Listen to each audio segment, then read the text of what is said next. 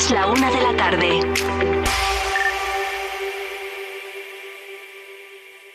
Vive Castilla y León en Vive Radio. Con Carlos Tabernero. Hola, ¿qué tal? Muy buenas tardes, bienvenidos y bienvenidas todos a Vive Castilla y León, el programa con el que les acompañamos desde la 1 hasta las 3 de la tarde para informarles de todos los asuntos de interés que tienen lugar a lo largo y ancho de nuestra comunidad con sus protagonistas, las gentes de Castilla y León. Nos pueden escuchar a través de la FM en los distintos diales provinciales, en nuestra página web www.viveradio.es, en las plataformas de streaming y podcast y en las redes sociales de Vive Radio. Todo ello con el sonido perfecto del que nos proveen cada mañana nuestros técnicos Ángel de Jesús y Carlos Monsalve. Es lunes, 11 de diciembre, y después de un puente que algunos han convertido o hemos convertido en acueducto, pues volvemos a la sintonía de Vive Castilla y León por dos horas para contarles toda la actualidad que viene cargada en este inicio de semana. Hay reunión de consejo de dinamización demográfica, es decir, del órgano de participación y colaboración entre instituciones y agentes sociales para planificar, ejecutar y evaluar las políticas que se están llevando a cabo, a cabo para frenar la despoblación aquí en Castilla y León. También hay Consejo de Política Fiscal y Financiera, ya saben, el órgano nacional en el que la ministra y los consejeros de todas las comunidades debaten sobre el reparto de los impuestos y el modelo de financiación autonómica, que ahora con la cuestión de la condonación de la deuda catalana sobre la mesa, pues seguro que trae miga. Y hay presentación también de dos campañas. Una de tráfico para controlar el consumo de alcohol y drogas durante estos días de cenas de empresa y de encuentros prenavideños. Y otra sobre comercio seguro, que afecta a las principales ciudades de la comunidad. De todo ello hablaremos durante la segunda hora del programa, pero a partir de las dos y cuarto. Pero antes vamos con educación y con esa polémica generada por la prohibición del uso de los móviles en los colegios. Y también con reconocimientos, que hoy es el día, los que la Junta ha hecho a la comunidad educativa y a las empresas y organizaciones que trabajan por la igualdad de oportunidades entre mujeres y hombres en la comunidad. Llegamos ya a la una y dos minutos de la tarde, comenzamos. Vive Castilla y León en Vive Radio, donde vive la información. La Junta de Castilla y León impulsa las inversiones y obras de tu ayuntamiento para que tengas unos servicios e infraestructuras modernas, eficaces y sostenibles. Porque nos importas, porque te lo mereces. En tu pueblo o en tu ciudad, aquí invierte Junta de Castilla y León. Vive Castilla y León en Vive Radio. Con Carlos Tabernero.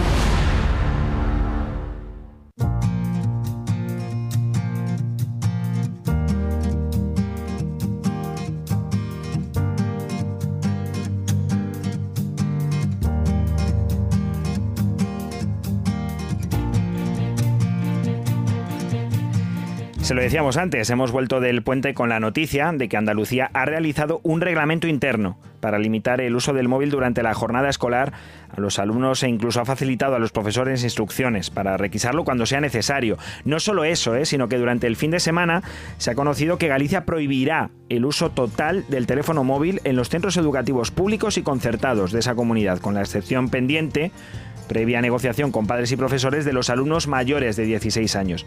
En Castilla y León, según nos han explicado a Vive Radio desde la Consejería de Educación, tampoco está permitido el uso de móviles en las aulas, a excepción, eso sí, de que los docentes lo supervisen para su uso plenamente educativo. Es decir, que los niños y adolescentes sí pueden llevar el móvil a sus colegios e institutos, pero son las programaciones didácticas y las del aula de cada centro las que regulan el uso de estos dispositivos. Aquí, en nuestra comunidad, no obstante, ya hay centros que han prohibido el uso del móvil en el recinto. Se trata, por ejemplo, del Colegio de Nuestra Señora de Lourdes de Valladolid. Y con su director hablamos ya, con Jorge Meneses. ¿Qué tal? Buenas tardes. Hola, buenas tardes. Muy buenas. ¿Qué les ha motivado a tomar esta decisión de prohibir el uso del móvil dentro del centro?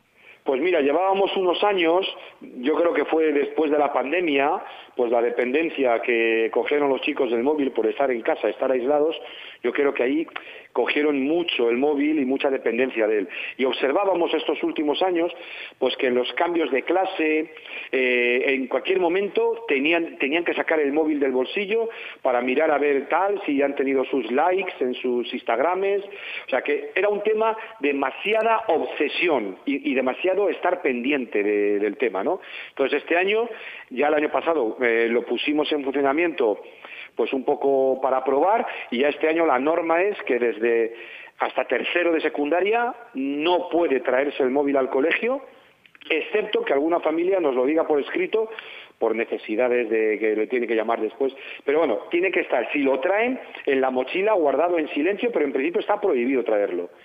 Y de cuarto de secundaria y bachillerato lo pueden traer y lo tienen que dejar en la taquilla, también apagado, en unas taquillas que cada uno tiene la suya individualmente, y ahí lo dejan toda la mañana sin, sin tocarlo. Y precisamente por esa dependencia, ¿cómo lo están llevando los alumnos? ¿Cómo se están habituando a esta nueva norma? Pues mira, el año pasado que fue la prueba, es verdad que al principio les chocó la reacción y ¿por qué no puedo tenerlo? Claro, si es mío.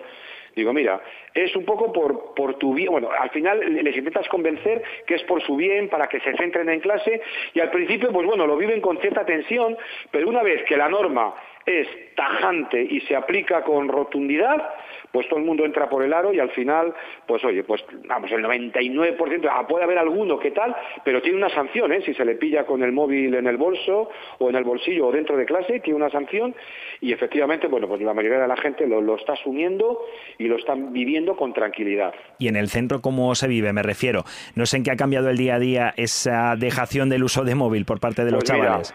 eh, o sea, los chavales en clase están mucho más tranquilos, relajados. Cuando los profesores entramos en clase o en los cambios de clase, los chicos están hablando con otros chicos en el pasillo, en clase, charlando, eh, no sé, eh, vi- conviviendo. Y han dejado ya un poco de estar cada uno con su pantallita, que antes, pues, no, no, pues ahora hablan con otros, conviven, que era un poco lo que también queremos hacer, ¿no? O sea, que se ha notado eso. Primero, que no están tan pendientes y seguro que conviven y tal. Y sobre todo, no sé si se ha notado también a la, en la atención de los alumnos en las aulas. Me refiero que antes supongo que afectaría el uso del móvil a la atención que prestaban a los profesores. A ver, lo que es la atención hay que darle un poco más de tiempo a la medida, ¿eh? Es verdad que, pero es verdad que, bueno, por lo menos lo que es no estar pendiente de y saber que no van a sacarlo ni lo van a ver, ya es, ya quitas un agente extraño en su concentración. Pero lo que es la mejora de la atención en general, yo creo que a la norma hay que darle pues uno o dos años, ¿eh? de verdad, para ver si estamos notando ese cambio. Pero bueno, por lo menos profesores estamos mucho más tranquilos y ellos también. ¿Es más fácil o es más difícil ahora controlar un aula con chavales sin el móvil? Hombre, antes tampoco era complicado, pasa que tienes que estar diciendo, venga, le guardamos móvil, venga, guardado no sé qué, o, bueno, lo de sonar no, porque ya no, es- eso estamos como muy asumido, que tienen que quitar el sonido. Pero bueno, lo que es la, la norma al principio es lo que costó, ¿no? Ser muy inflexible en la norma y que se cumpla. No, ahora bien, o sea, sin ningún problema, ¿eh? ¿Y los padres qué les han dicho? No sé si Pues lo mira, agradecen la- también. La mayoría de los padres encantados y apoyan la norma y apoyan la sanción cuando ocurre esto. O sea, que la- es verdad que las familias, eh, era una demanda, pedían esto. ¿eh? Es rara la familia que pues que lo critique o no lo vea. No, no, no de, de eso ninguna. Vamos, eh, yo creo que están encantados la mayoría y somos mil familias, o sea que... De hecho, eh, hay muchas asociaciones, director, que precisamente piden la extensión de esta norma a otros centros, a otros colegios, a otros institutos, a otras provincias, a otras comunidades. No sé qué posibilidad de extensión y si se puede tomar el ejemplo del Lourdes para el resto de centros de la comunidad de Castilla y León. Bueno, pues algún colegio ya nos ha llamado y nos ha preguntado cuál es la norma exactamente y tal, y se la hemos compartido. La norma es muy sencilla, ¿eh? La, es la que te he comentado. O sea, hasta tercero de la ESO no se trae el móvil al colegio, ni siquiera la mochila, y a partir de ahí, claro, hay que habilitar un lugar donde dejarlo. Nosotros tenemos la ventaja de que tenemos unas taquillas donde guardan sus libros y sus materiales, y ahí lo dejan, ¿no? De, de cuarto y bachillerato. Yo creo que esta medida es muy sana y, hombre, yo no sé si tiene que ser como Madrid o Andalucía, que ya lo tienen regulado, pero yo apostaría, ¿eh? porque la consejería también lo regulara y lo prohibiera totalmente. Yo creo que es bueno y saludable, porque en caso de tecnología ya tenemos los iPads que se sacan cuando se van a usar o, o material de trabajo, ¿no? Pero el móvil, desde luego, no. Pero Yo Pues- creo que eso es, es fácil, ¿eh? Ad- admitir la norma y tendría un apoyo social bastante grande. ¿eh?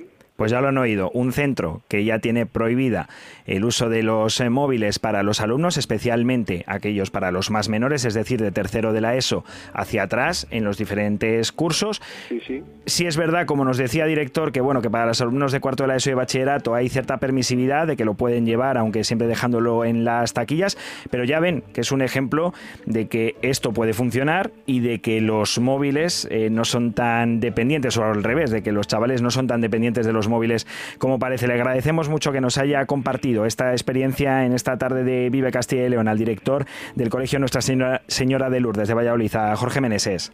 Vale, pues muy amable muchas gracias. Nosotros ahora vamos a ir un poco más allá, para ver también cómo afecta en general, no solo en las aulas, el uso prolongado del móvil en edades tan tempranas. Y para conocer este extremo, nos hemos puesto en contacto con una psicóloga salmantina especializada, entre otras cuestiones, en la población infantil. Victoria de la Orden, ¿qué tal? Buenas tardes. Hola, buenas tardes.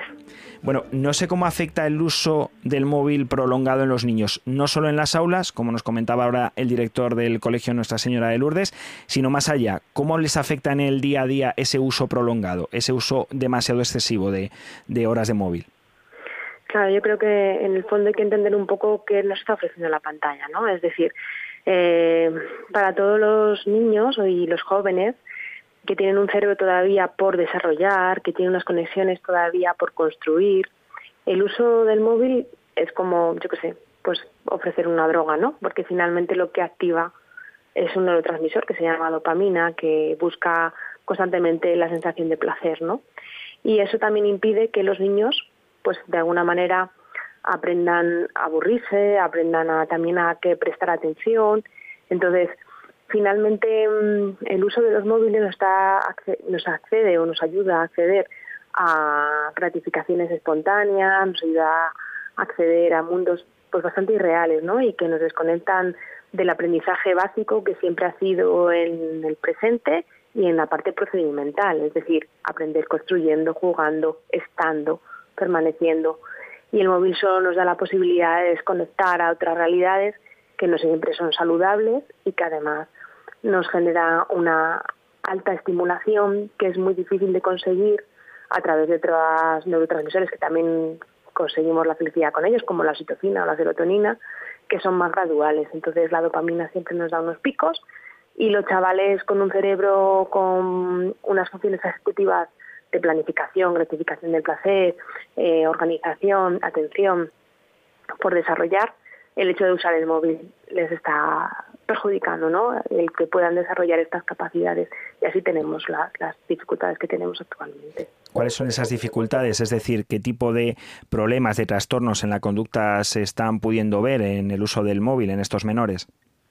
Pues nosotras asistimos como muy asombradas, ¿no? Porque cada vez tenemos más eh, niños y niñas, pero preadolescentes, que afirman tener una sensación de vacío, eh, unos niveles de estrés y ansiedad que calman desgraciadamente a veces con ideas poco, muy poco recomendables como son los cortes y otro tipo de estrategias. Nos tenemos muchísimas consultas cada vez mayores por niños y niñas y preadolescentes y adolescentes que tienen una, una dificultad en la regulación de las emociones, ¿vale? La impulsividad, eh, y, también muchísimas con falta de atención, o sea, y que no tienen que ver con una neurodivergencia como puede ser el TDA, ¿no? Sino que simplemente les estamos entrenando en la multitarea que sabemos que realmente, aunque luego asumir, no existe. Es decir, la multitarea es un procesamiento muy superficial de muchas cosas y entonces no son capaces de centrarse en ninguna, no son capaces de el esfuerzo, no son capaces de gestionar su propio estudio porque necesitan continuamente estar chequeando y revisando un móvil, que creo que también nos pasa a los adultos, ¿no? Pero que es tremendo que le pasen a gente tan joven. Eso le iba a preguntar, ¿hasta qué punto ha influido el mal ejemplo que muchas veces se da desde la población adulta en niños que no tienen la formación, el aprendizaje que quizá hayan tenido sus padres, que ven esa conducta, que la imitan, pero que claro, las consecuencias pueden ser mucho más graves por lo que nos está comentando? Bueno, las consecuencias son graves porque mm, hay que pensar que el cerebro se desarrolla de atrás hacia adelante, es decir, la parte del descanso, luego la parte hormonal de regulación de emociones y memoria, pero la última que se desarrolla es la parte ejecutiva, ¿no? Es la parte de la atención, es la parte del esfuerzo, es la parte de la planificación, de la constancia.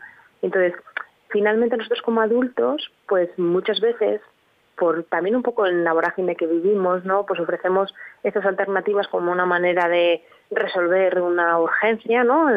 Una crisis, pero también nosotros mismos estamos siendo víctimas, víctimas de, ese uso. De hecho, nosotros promocionamos mucho los descansos de, redes, de móviles, mm, descansos de conexión con el presente, porque eso también está generando en la población adulta ansiedad y estrés. Entonces, en el fondo, un cerebro infantil que no tiene esa capacidad, porque no está suficientemente maduro, le estamos produciendo unos niveles de cortisol, eh, tan elevados que tenemos pues niños con trastornos bastante severos que hasta ahora no habíamos visto en consulta. ¿Y qué le parece esta medida de prohibirlo en los colegios? No sé si es positivo o puede generar mayor dependencia aún por no tener durante esas seis horas de horario lectivo la posibilidad de acceder al móvil.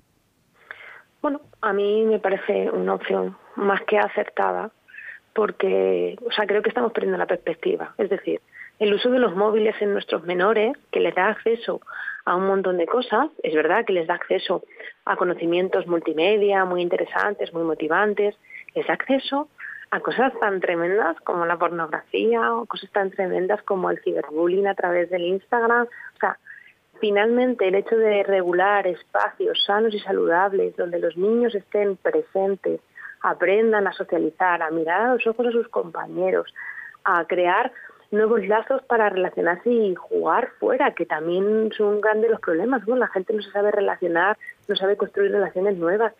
Mm, a mí me parece totalmente un acierto porque esto es una droga. Es que finalmente es una droga, tiene una utilidad, pero si tú no eres capaz de gestionarla como adulto, imaginaros en un niño, ¿no? en un preadolescente que no tiene esa capacidad todavía. Entonces, a mí me parece que buscar, y sobre todo el entorno educativo, que tiene que ser siempre clave, eh, estos espacios seguros, saludables, a mí me parece siempre un acierto y una medida que deberíamos tomar incluso fuera del centro escolar en espacios familiares. Desde luego, una forma de limitar el uso de un dispositivo que evidentemente, como decía la doctora Victoria de la Orden, tiene muchas consecuencias positivas, pero también muchas negativas para los jóvenes, para todas las personas, pero en especial para los jóvenes y para los niños. Pues le agradecemos que nos haya atendido en esta tarde de Vive Castilla y León a la psicóloga salmantina Victoria de la Orden. Muchas gracias por esta clase sobre las cuestiones y las dependencias que está generando el uso del móvil en los menores. Muchísimas gracias a vosotros. Que sigamos ahí. Un abrazo. Gracias. Nosotros ahora volvemos con más temas. No se vayan. Vive Castilla y León en Vive Radio. Con Carlos Tabernero. En Vive Radio escuchamos lo que pasa a nuestro alrededor y te lo contamos. Para informarte, para entretenerte, para emocionarte. Con las voces más locales y los protagonistas más cercanos. Vive tu ciudad, tu provincia. Vive su cultura, su música, su actualidad, su deporte, sus gentes. Vive lo tuyo. Vive tu radio. Vive Radio. Vive Castilla y León en Vive Radio. Con Carlos Tabernero.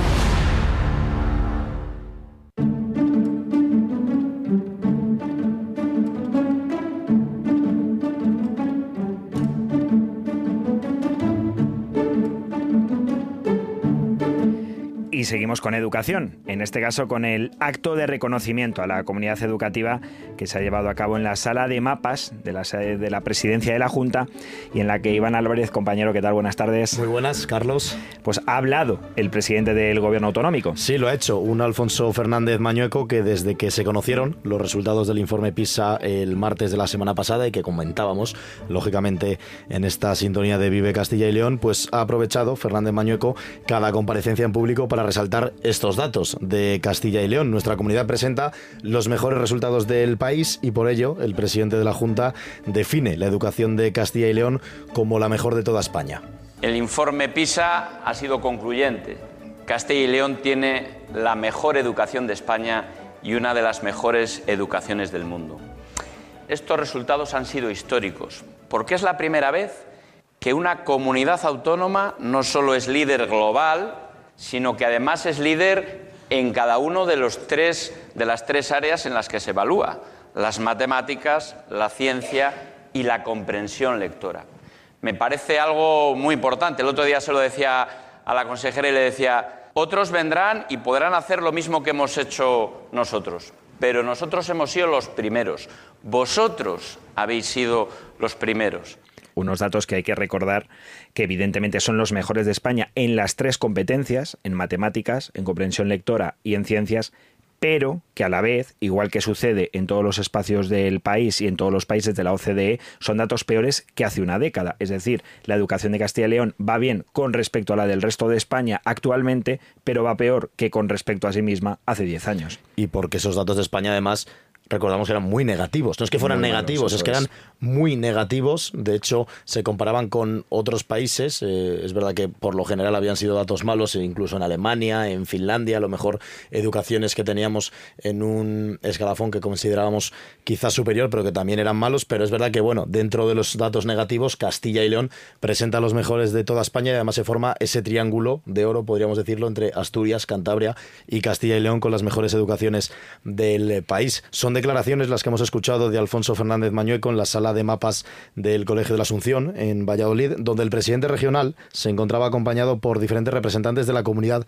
educativa de Castilla y León. Una cita que Fernández Mañueco ha aprovechado para mostrar su orgullo por unos resultados históricos en el informe PISA. Hemos liderado la educación y además yo lo que siento es un profundo orgullo Profundo orgullo por vosotros, pero también profundo orgullo por nuestra tierra, porque no solo es la satisfacción de cumplir con nuestro objetivo, con nuestra responsabilidad, sino que además el reconocimiento ha venido desde el ámbito mundial más alto. El informe PISA es un informe que eh, evalúa a 80 países y que además se hace desde niveles muy rigurosos y niveles objetivos. Y ese reconocimiento lo han acreditado desde todos los rincones también de la geografía nacional. Los mayores expertos en pedagogía, los profesionales en el ámbito de la educación, eh, han reconocido y han dicho en Castilla y León se saben hacer bien las cosas. Lo hacemos mejor que nadie.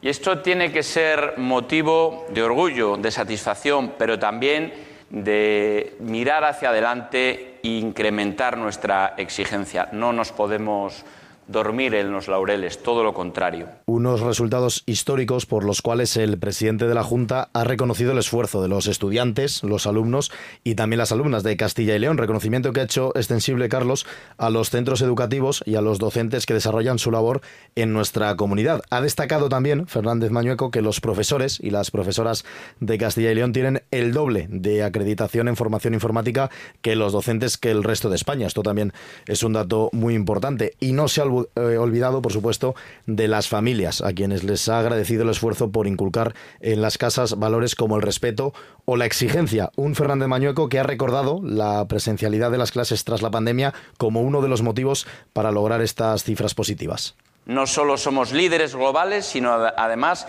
líderes parciales y en unas circunstancias, como muy bien recordaba José Luis, complicadas, complejas, después de la pandemia. Tal vez aquella decisión de la presencialidad en el curso 2021 tenga algo que ver en esta decisión.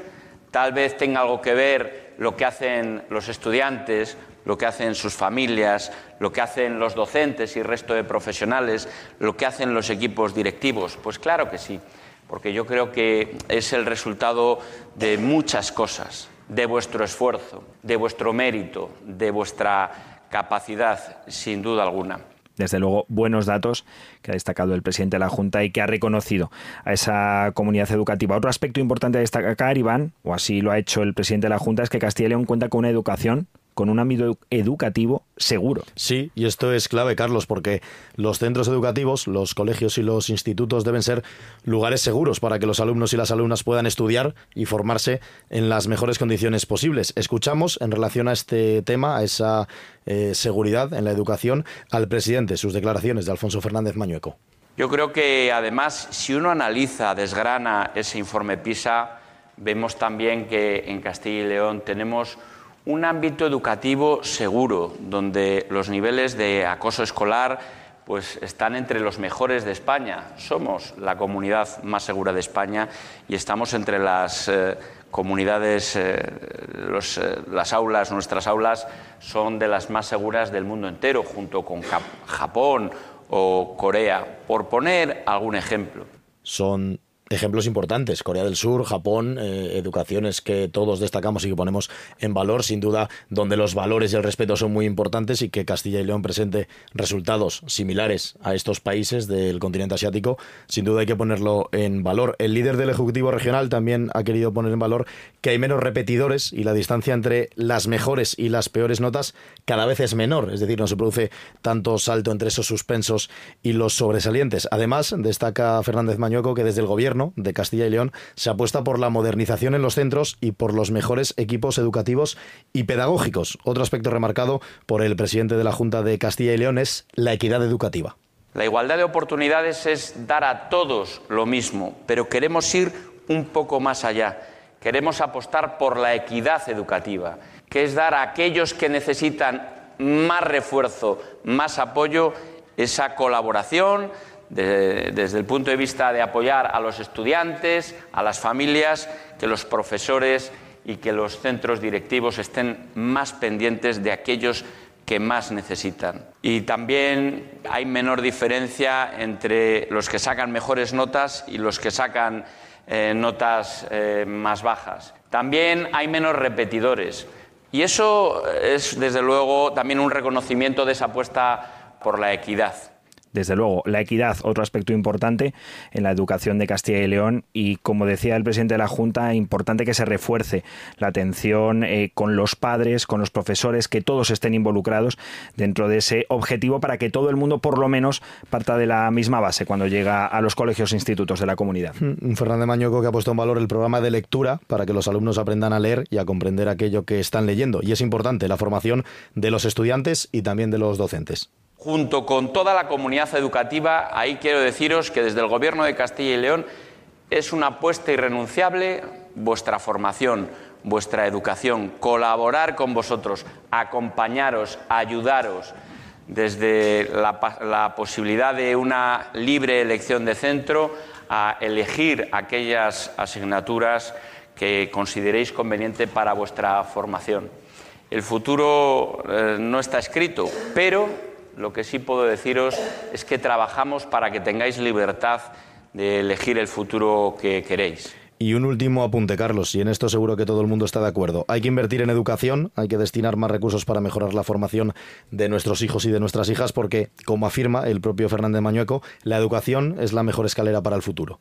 Que la educación es el mejor cimiento, es la mejor escalera del futuro de nuestra comunidad autónoma y de las personas, de los chicos y chicas que estudian, de vuestros hijos, de vuestras hijas. Y en Castilla y León tenemos los mejores cimientos y tenemos la mejor escalera del futuro los mejores cimientos. Esa es la idea con la que ha querido terminar el presidente de la Junta. Este acto de reconocimiento a todas las personas que forman parte de la comunidad educativa de Castilla y León, que, de la que ha querido presumir y desde luego con esos datos del informe PISA que se presentaron la semana pasada y que sitúan y van a Castilla y León pues en ese puesto de privilegio dentro de España y en uno de los mejores dentro de la OCDE. Si creo recordar, decía el presidente la semana pasada, que la comunidad está en el top 10 a nivel mundial si se considerase como un país autónomo. Y comentábamos al principio que en este acto que se ha celebrado en el Sala de Mapas del Colegio de la Asunción en Valladolid,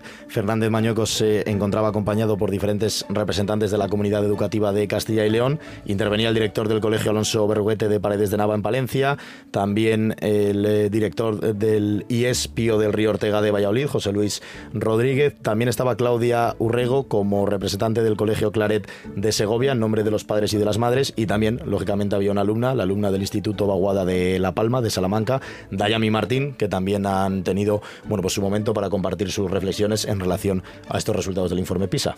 Bueno, pues la educación que como ven sigue siendo importante y tema de actualidad en Castilla y León y las distinciones, por un lado las educativas y ahora en un segundito volvemos con otras de otra materia. Ahora lo escuchan. Vive Castilla y León en Vive Radio con Carlos Tabernero.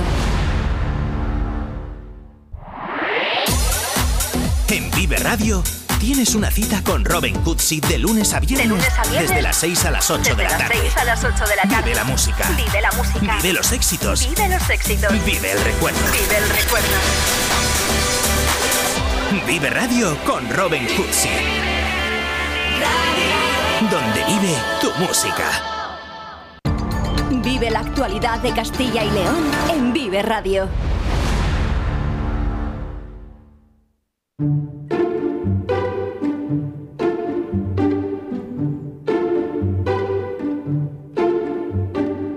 Y hoy, desde luego, es un día de reconocimientos. Y es que la consejera de Familia e Igualdad de Oportunidades, Isabel Blanco, ha entregado en Salamanca los distintivos Óptima Castilla y León. ¿Y qué son los óptima? Bueno, pues unos reconocimientos a empresas, fundaciones y organizaciones de nuestra comunidad por trabajar intensamente por la igualdad de género en el ámbito laboral. En concreto, en esta ocasión se han entregado cinco nuevos reconocimientos y se han renovado 20. Entre los nuevos reconocimientos están las empresas Teilo Stylus y Patrimonio Global, también la Fundación Juan Soñador, el Centro Asistencial San Juan de Dios y una de las empresas más reconocibles de las que operan en la comunidad. Azucarera ha sido distinguida por su labor en la promoción de la igualdad de oportunidades entre hombres y mujeres. Y para hablarnos de ello, contamos hoy con la responsable de Relaciones Laborales de esta empresa, Ana Belén García. Buenas tardes, ¿qué tal? Hola, buenas tardes, Carlos. Gracias por contar con Azucarera y darnos voz en este día tan especial para nosotros. La primera pregunta va precisamente sobre ese acto de reconocimiento que ha tenido lugar eh, hace apenas unos minutos, hace apenas un par de horas en Salamanca. ¿Qué tal ha ido esa gala? Pues para nosotros ha sido un día, como, como os he comentado antes, pues muy especial porque la concesión de este distintivo nos hace especial ilusión a todas las personas que formamos parte de Azucarera porque viene a reconocer pues todo el trabajo que hemos venido realizando en los últimos años dentro de las acciones de nuestros planes de igualdad, pero también dentro de las acciones que están enmarcadas dentro de nuestra agenda de diversidad e inclusión. Es un premio de todas las personas de Azucarera supongo que lograr la igualdad en una empresa como la vuestra dentro de un sector que tradicionalmente es muy masculino como el de la industria remolachera también tendrá más méritos ¿no? a ojos de la consejería que es quien concede estos eh, reconocimientos. Sí, para nosotros, bueno, pues eh, llevamos muchísimos años eh, trabajando eh, en el seno de Azucarera, ¿no? Pues para, bueno, dentro de nuestra agenda de, diversidad, igualdad e, e, inclusión, ¿no? Y, bueno, pues lógicamente, como tú vienes, bien dices, pues es un sector muy masculinizado y bueno, pues cualquier esfuerzo es, es pequeño, ¿no? Pues para para lograr atraer pues más talento femenino a un sector como, como el nuestro. ¿Hasta qué punto es más difícil trabajar por la igualdad eh, aquí, en este, que en otros sectores? Eh, bueno, la verdad es que todos ya sabéis un poquito, ¿no? Pues la dificultad que hay de, encontrar talento femenino en las posiciones STEM, eh, no solo en la parte de, ingeniería, ¿no? Sino también en profesiones, pues como la parte mecánica, eléctrica, en la que es bastante complicado. Entonces, pues lógicamente todos los esfuerzos que, estamos eh, haciendo son, son, son pequeños, ¿no? bueno, pues para intentar lograr atraer más talento y que, bueno, pues que hayamos pasado de un porcentaje de un 13% a un porcentaje de casi un 24% de la plantilla de, personal femenino es desde luego casi doblarlo, un porcentaje y una subida desde luego relevante. ¿Qué programas han puesto en marcha precisamente para lograr duplicar la presencia de población de trabajadoras femeninas dentro de Azucarera? Bueno, pues es complicado, ¿no? Eh, hacer una mención de todas las acciones que hemos llevado a cabo. Para mí la clave de todo es que exista un compromiso férreo por parte de, la, de la dirección, ¿no? Para Azucarera la consecución de, espacios diversos e igualitarios inclusivos es un objetivo estratégico y por lo tanto pues no solo es un objetivo del área de mi área no del área de personas sino que es un objetivo de todas las personas que forman parte de, azucarera no y recogiendo un poquito lo que ha dicho la consejera de familia e igualdad bueno pues hemos recorrido un largo camino pero todavía queda queda mucho por hacer no y, bueno también sí que me gustaría un poquito eh, pues bueno eh, también comentar bueno pues algunas acciones que hemos venido también realizando con los colegios con los institutos, con las universidades, para visibilizar estas profesiones STEM, ¿no? Y, visibilizar también esas posibilidades que pueden encontrar pues las niñas que están eh, eligiendo cuál va a ser su futuro profesional, ¿no? En una empresa como, como azucarera. ¿Cómo lo reciben? Porque claro, aquí se unen dos factores. Por un lado, intentar hacer atractivos esas eh, especialidades STEM que mencionaba, pero también hacer atractivo el mundo rural, que es verdad que entre los jóvenes quizá no esté tan demandado, quizá no guste tanto como gustaba en generaciones anteriores. Sí, ese es un reto también que, tiene una empresa como, como azucarera, ¿no? El, atraer pues ese talento, ¿no? A zonas eh, rurales, ¿no? Eh, la acogida siempre es, eh, es muy positiva, ¿no? Por parte de, bueno pues todos los profesores de, los alumnos porque de alguna manera mm, sí que llevamos eh, casos y ejemplos reales ¿no? de, mujeres ¿no? que han empezado a trabajar en azucarera y todo el camino y el desarrollo profesional que han tenido dentro de nuestra empresa ¿no?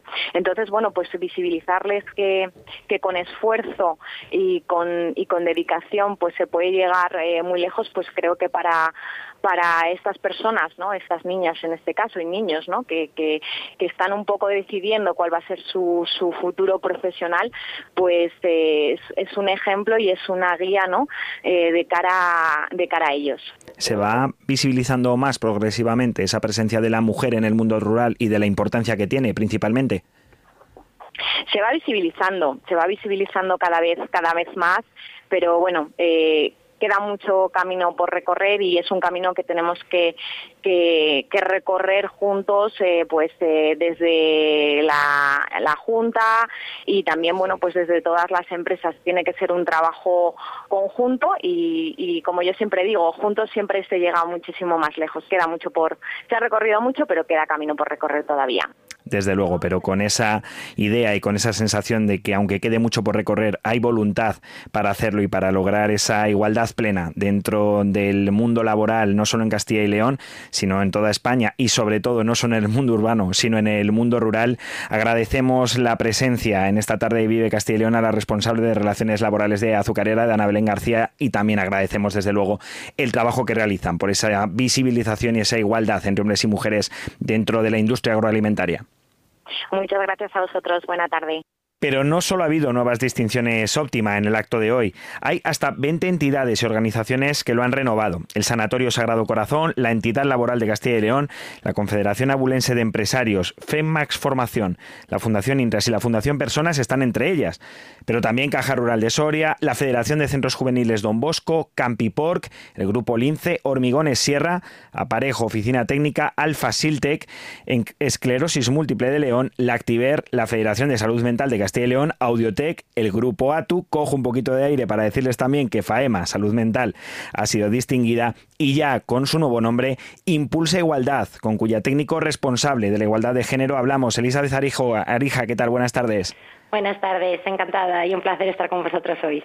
Bueno, un año más con este distintivo y ¿cuántos van ya?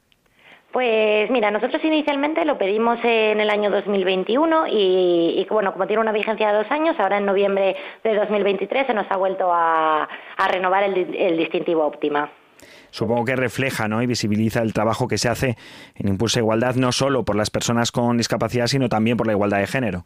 Efectivamente, para nosotros es un reconocimiento eh, muy importante, eh, bueno, tiene un carácter honorífico, pero claro, valora sobre todo eh, la labor que hacemos empresas y entidades con la igualdad de oportunidades y sobre todo con esa puesta en marcha de políticas, acciones, actividades en favor de la igualdad de oportunidades entre hombres y mujeres.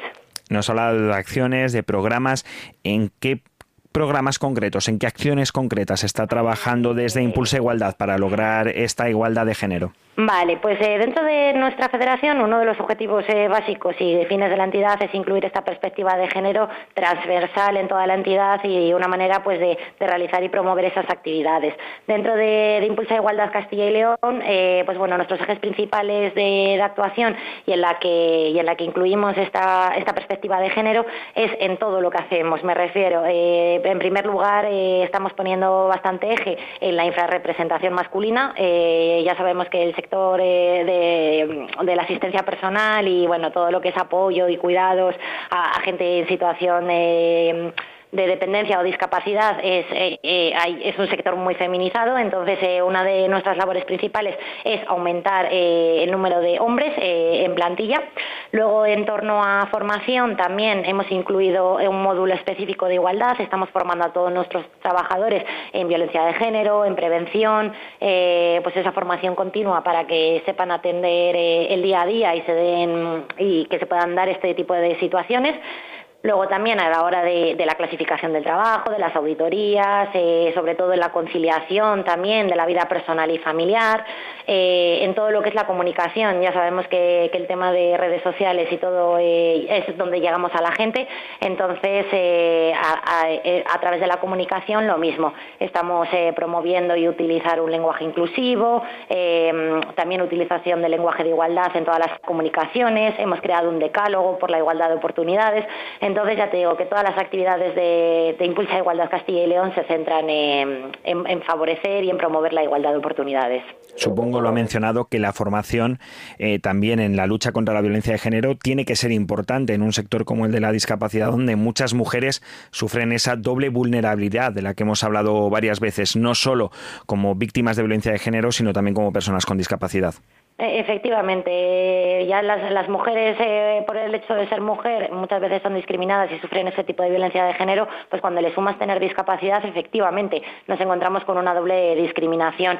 Entonces, dentro de, de ese área de trabajo de violencia de género, eh, también nosotros hemos elaborado un documento que recoge todos los derechos eh, laborales y de la seguridad social que existen para eh, víctimas de violencia de género, como un listado de todos los recursos existentes en la comunidad que todos nuestros trabajadores tienen acceso a eso. Más que nada porque en el servicio de asistencia personal, al fin y al cabo, son los asistentes personales los que trabajan con esas mujeres, pueden detectar ese tipo de, de situaciones. Y luego también hemos elaborado un protocolo específico dentro del Servicio Integral de Asistencia Personal, ya no solo de la entidad como técnicos, trabajadoras sociales, educadores, personal administrativo, de comunicación, sino dentro del seno del servicio de la asistencia personal y todas las responsables, eh, incluidas yo entre ellas, como el resto de mis compañeras, pues eh, lo que hacemos es eh, promover esa formación continua también para nosotros garantizar una atención de calidad. Supongo también, y lo ha mencionado, que otro de los problemas en los que se tiene que trabajar es que el sector de los cuidados, no solo en la discapacidad, sino en todos, es una parte muy feminizada de nuestra sociedad. ¿Cómo se combate este mantra? ¿Cómo se consigue que los hombres también se impliquen con los cuidados y formen parte de organizaciones como Impulsa Igualdad? Pues nosotros lo que estamos haciendo es fomentar esa formación de, hombres en asistencia personal mediante eh, el cambio de los procesos de comunicación y reducción en los tiempos de espera, porque para trabajar con nosotros es necesario hacer una formación previa. Entonces lo que hemos hecho ha sido cambiar esos mecanismos de comunicación eh, con los hombres interesados en esta formación.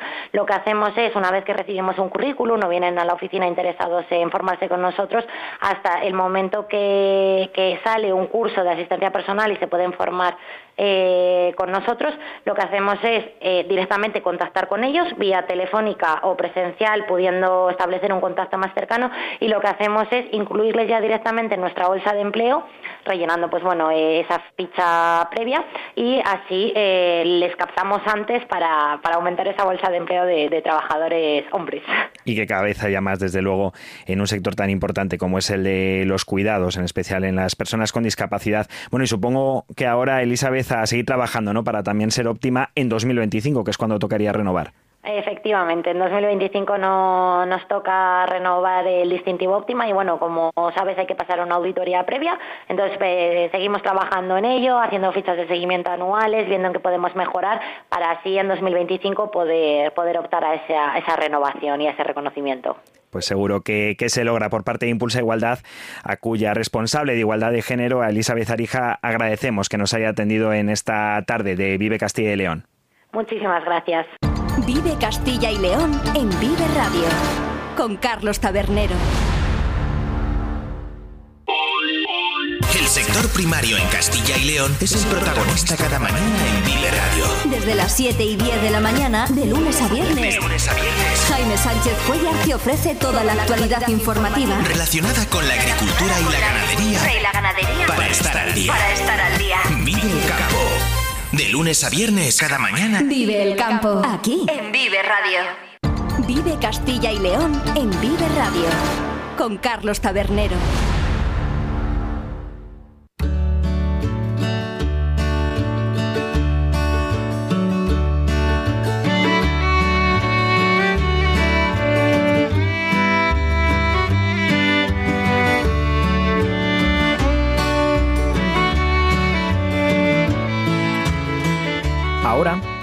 Nos volvemos a ir de Quilama a Celama, porque como cada lunes eh, volvemos a contar con la presencia de un compañero periodista de la 8 de Salamanca, que es además uno de los mayores expertos en arte, literatura y patrimonio de Castilla y León. Paco Gómez, ¿qué tal? Muy buenas tardes.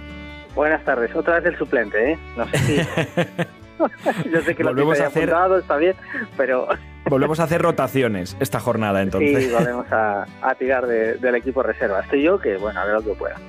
¿Y hoy de qué nos vas a hablar o de qué vamos a hablar a nuestros oyentes en este espacio de arte, literatura y patrimonio?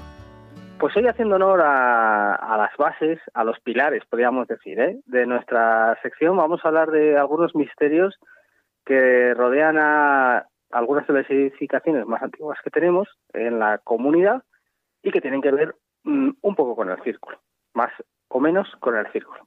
¿Qué te parece? Perfecto. ¿Me quiere sonar, puede ser, que sean iglesias de planta esférica? Eh, por ejemplo, por ejemplo, sería una sería una buena sería una buena introducción. ¿Sabes lo que pasa? Que fíjate, eh, uno lee guías y, y, es habitual encontrarse con que eh, la iglesia de San Marcos de Salamanca es la única iglesia de planta circular del mundo. Y claro, esto no es así. hay que empezar bajando las estimaciones porque hay que decir, bueno, primero que ahora hay muchísimas, bueno, muchísimas no tampoco, pero bastantes, son bastante numerosas las iglesias de planta circular a partir del siglo XVIII, XIX, pues se han construido muchas más. Del románico, pues es verdad que no, así que habría que hacer esa primera acotación. Y luego, pues efectivamente hay una serie de iglesias eh, de planta circular o poligonal que recuerdan al final el círculo, que son muy llamativas. Tenemos eh, varias en Navarra y en nuestra comunidad pues tenemos de esa representación a la iglesia de la Veracruz, de Segovia. Y fíjate que son dos iglesias, San Marcos de Salamanca y la Veracruz o Santo Sepulcro de Segovia, que guardan muchas similitudes y también muchas leyendas, claro, y muchas curiosidades. Vamos con ellas, si te parece. Bueno, vale.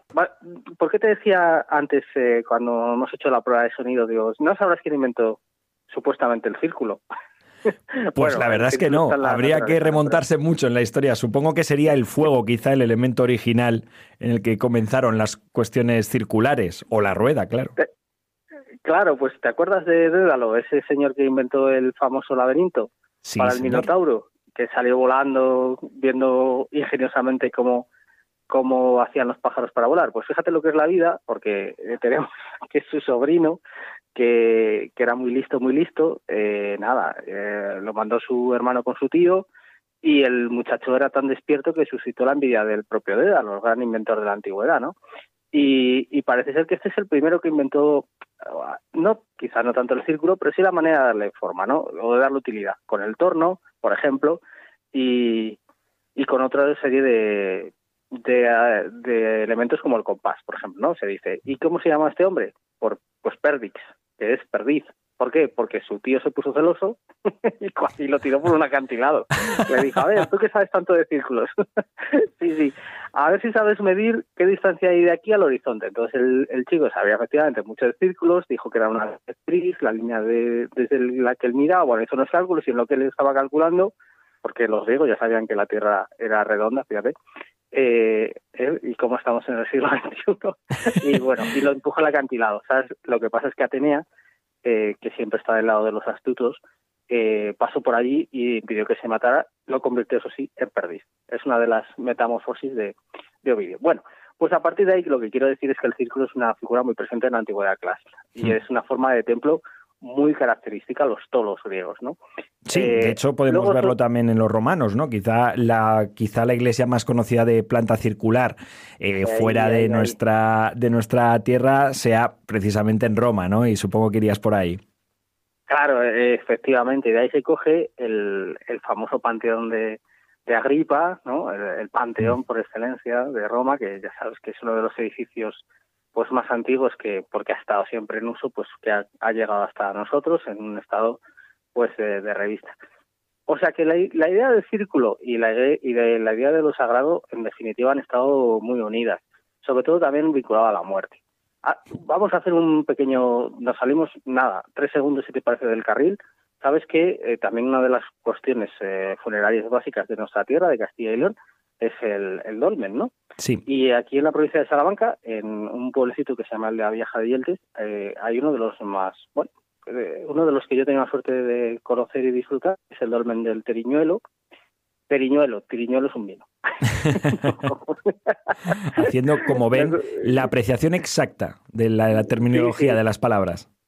No, es que es fácil porque como lo- la otra palabra suena más, ¿sabes? Por lo que sea, suele haber confusión. Este es Teriñuelo. Y es un, en definitiva es un pasillo hecho con, con piedras, con piedras muy grandes, monolíticas, y que va a dar una cámara circular, que se supone que estaría tapada con, bueno, pues con una, con una cúpula, ¿no? Como podría ser, pues también eh, la famosísima tumba de, de Agamenón, ¿no? El rey, el rey micénico. Sí. Así que, bueno, pues con todos esos antecedentes, resulta que en Salamanca, eh, en el siglo XII o así, porque de eso tampoco está muy claro. Es verdad que la eh, fecha de la iglesia de San Marcos nunca ha quedado clara si es del siglo XII o ya cuando se le concede esa categoría de iglesia por parte de Alfonso IX, creo que es, en 1205 y es cuando se convierte en la iglesia de San Marcos, o por lo menos cuando hay primeros, están los primeros vestigios documentales, ¿no?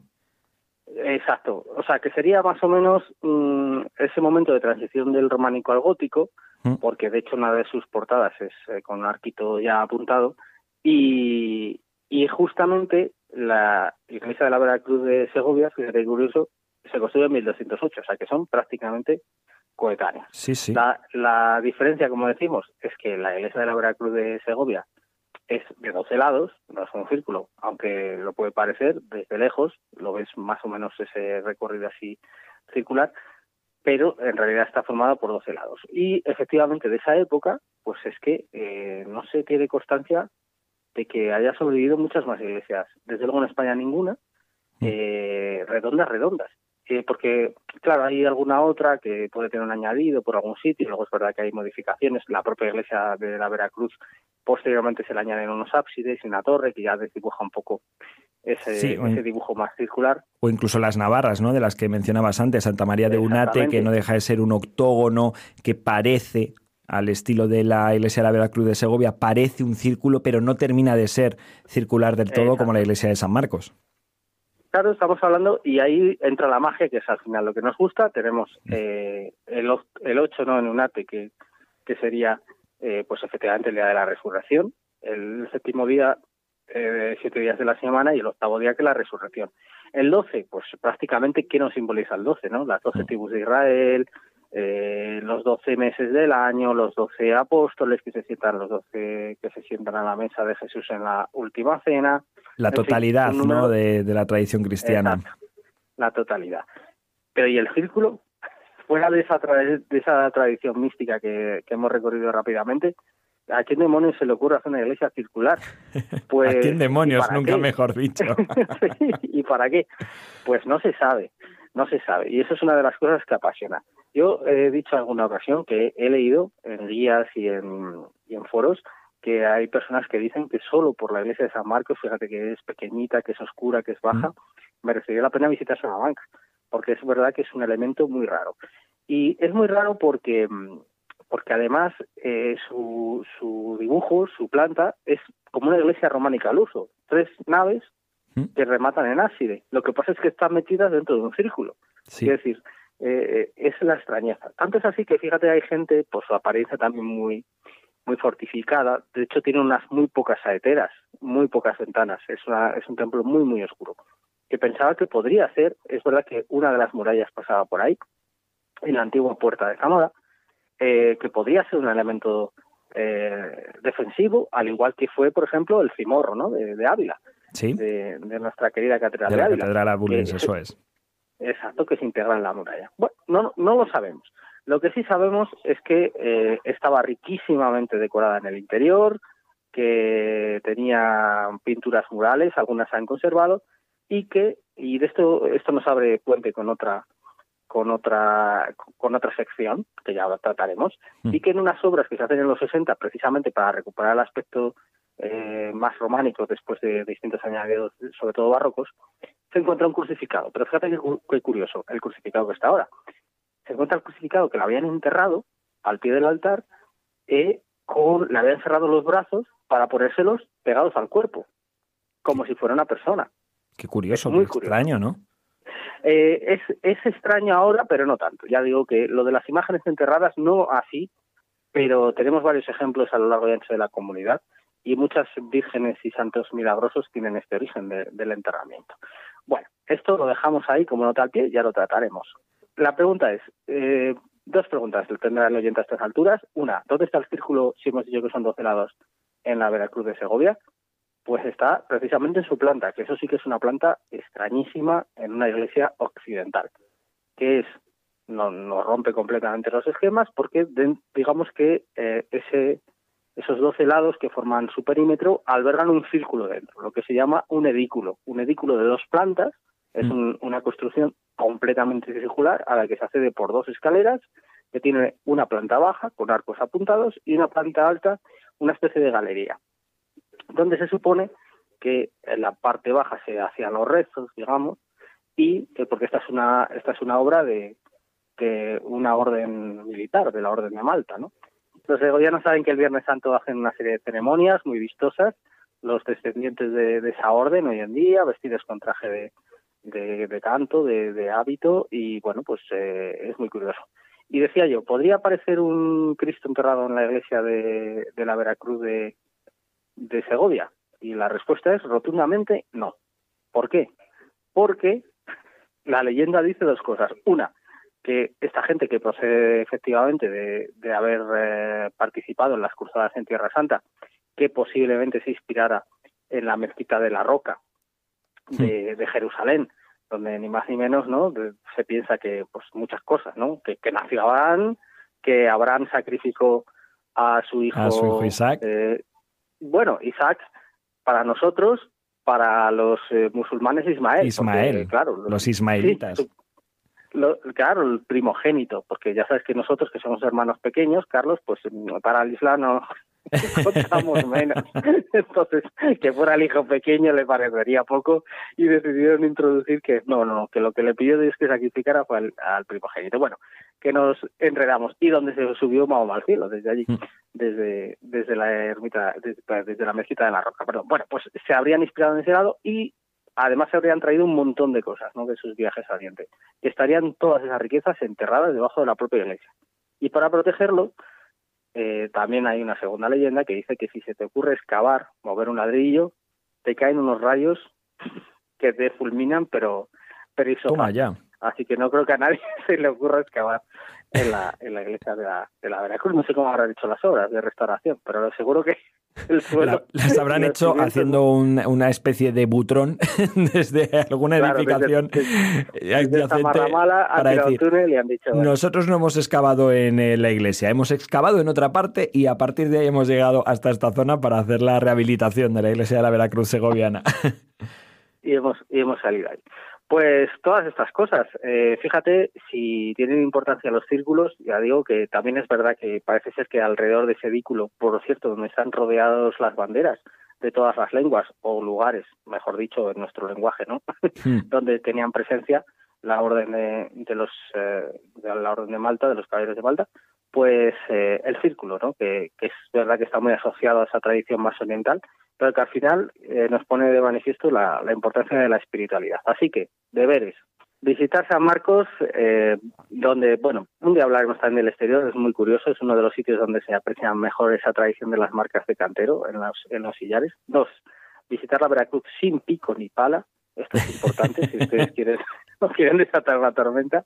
Y luego ya para los muy cafeteros, pues nada, que se acerquen al dolmen del Teriñuelo, palabra que hemos aprendido hoy, y que seguramente, pues eh, fíjate, nos lleva nada menos que al neolítico, ¿no? En, Salamanca, eh, una cultura precampariforme todavía de enterramiento, pero que tenía pues ese, esa especial, esos sitios, ¿no? Como son San Marcos y como la Veracruz, un poco telúricos, mm, bastante eh, una especie de conexión con, con, el pasado, con la tierra, con las fuerzas de la tierra, bueno, todas estas cosas místicas que en la Edad Media y antes, como decimos, en el pasado importaban tanto pues tres recomendaciones, desde luego, de las que esperemos que nuestros oyentes tomen nota, con esos misterios sobre la planta circular que hoy hemos intentado desvelar en este Tequila Macelama con nuestro compañero y amigo Paco Gómez. Muchísimas gracias, como cada lunes, por acompañarnos en esta tarde de Vive Radio.